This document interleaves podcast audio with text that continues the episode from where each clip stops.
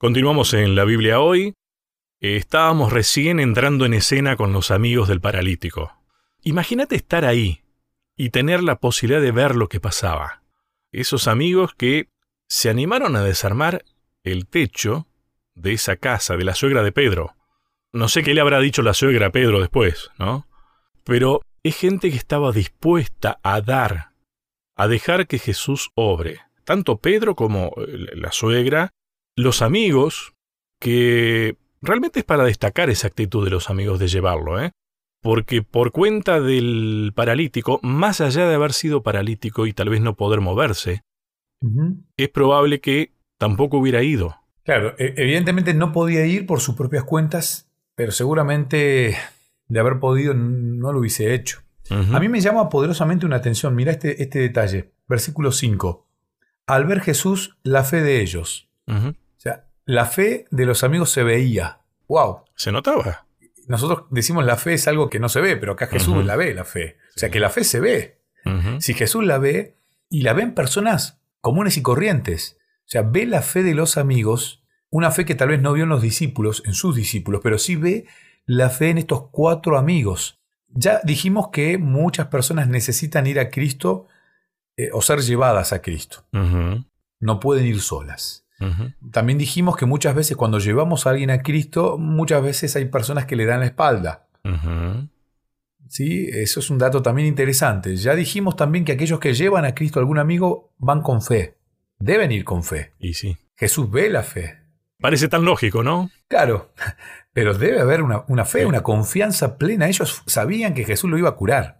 Ellos estaban convencidos que Jesús lo curaba. Eso era la fe. Ellos estaban seguros. La palabra griega para fe ahí habla de fidelidad.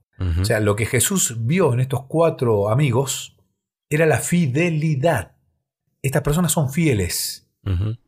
Y como son fieles, Jesús obra milagrosamente. Y acá el detalle es que le dice hijo. Primero ya la manera, ¿no? Para Jesús somos hijos. Ya no es, no es un detalle menor. El cariño que nos tiene Jesús. O sea, Vos vas a un profesional de la salud y sos un paciente. ¿no? Hay pocos, pocos profesionales que te traten como un hijo. Jesús le dice, hijo, hijo, tus pecados te son perdonados. Y acá le está hablando a una persona que tenía problemas de pecados. No, no, no. La parálisis no era producto de un accidente. Y alguno puede decir, pero ¿cómo Jesús hizo un milagro tal? Bueno, hay gente que queda paralizada por un problema de estrés. Yo he conocido personas con parálisis faciales producto del estrés. O sea, hay gente que sufre en el cuerpo este, el resultado de los problemas que, tiene en su interior. Evidentemente, y bueno, mucho de esto nos aporta Elena de Huay en el libro El deseado de todas las gentes, página 232 hasta la 237, ella cuenta que este paralítico tenía una vida pecaminosa. Esos pecados le habían provocado esta enfermedad. Y había otra cosita también que es fundamental analizarla y es cuando estoy sucio, cuando soy pecador, mm. me da vergüenza ir a Jesús. Claro. Me da vergüenza. Y tal vez esto le pasaba al paralítico. Él sentía vergüenza, sentía vergüenza del entorno, la gente conocía su historia, pero a los amigos no le importa nada de todo esto. Ellos, pese a la vergüenza, pese a todo, ellos van a Jesús con el enfermo. Me encanta, esta historia me encanta, me encanta es interesante porque, a ver, tal vez eh, agrego algo más al tema este de la fe. Jesús vio la fe de ellos. Ellos eran fieles. Pero la, el poder de, del perdón de pecados y de la sanidad no radicaba en eso, radicaba en Jesús. ¿Sabes por qué te digo esto? Porque muchas veces oramos por gente enferma, suponiendo, somos fieles, creemos, tenemos fe. Oramos por la gente enferma pero a veces no se sana. El planteo lógico inmediato que uno haría es que tengo poca fe. No. Yo creo que te conté una vez una experiencia por un amigo muy querido que no se sanó. Y sabes que cuando hacíamos los grupos de, de, oración específicos, ¿eh? me acuerdo que un día, casi molesto yo, porque era realmente mi amigo, me acuerdo que planteé, es que nosotros no estamos orando bien. Nosotros queremos imponerle a Dios que porque nosotros tenemos fe, Él tiene que hacer. Y en realidad nosotros tenemos que pedirle a Dios, primero que nosotros aceptemos su voluntad y pedir que Él haga su voluntad. Si su voluntad era que mi amigo se sane, se iba a sanar. Pero era mucho más importante que se salve. Y tal vez yo eso no lo puedo saber. Esa instancia, todo ese periodo de mi amigo, hasta de inconsciencia te digo, ¿eh? Lo último que recibió tal vez fue la salvación, te diría, ¿no? Yo no lo sé, yo no lo sé. Pero creo que sí debemos entender, porque si no nos frustramos y terminamos creyendo que somos nosotros los que lo salvamos. Claro. Ese es un gran punto, Lucho. Cuando la frustración el enemigo la usa y te termina haciendo creer, bueno, al final no tenés tanta fe. Al final no sos tan poderoso, o, al final tu Dios no es tan poderoso. También, sí. No conocemos, no conocemos los planes de Dios, no tenemos la capacidad. Lo que sí sabemos es que, aun cuando la gente está rodeándolo a Jesús, aun cuando las situaciones lo tienen al límite en, cuanto a su capacidad de atención, Él siempre tiene un tiempo para, para el enfermo. Porque Jesús deja de hablar, deja todo y se le dedica tiempo al enfermo. O sea, Dios siempre se hace un tiempo para el enfermo. Segundo punto que me interesa y mucho es que los amigos no se pusieron a analizar la causa de la enfermedad. Si bien la conocían, sí. ellos no se quedan ahí estancados en, eh, bueno, bueno, pará, pará, este está pagando lo que hizo. sí.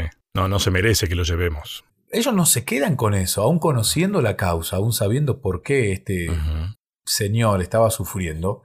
No le interesa, no lo juzgaron. Nosotros somos mucho más rápido para juzgar que para poder este, organizar la salvación, el rescate de algún amigo. Nosotros estamos más preocupados en, en, encontrar el, por qué pasa esto, qué hizo, que en, buscar realmente la salvación de un amigo. Y este no es un detalle menor. No, no.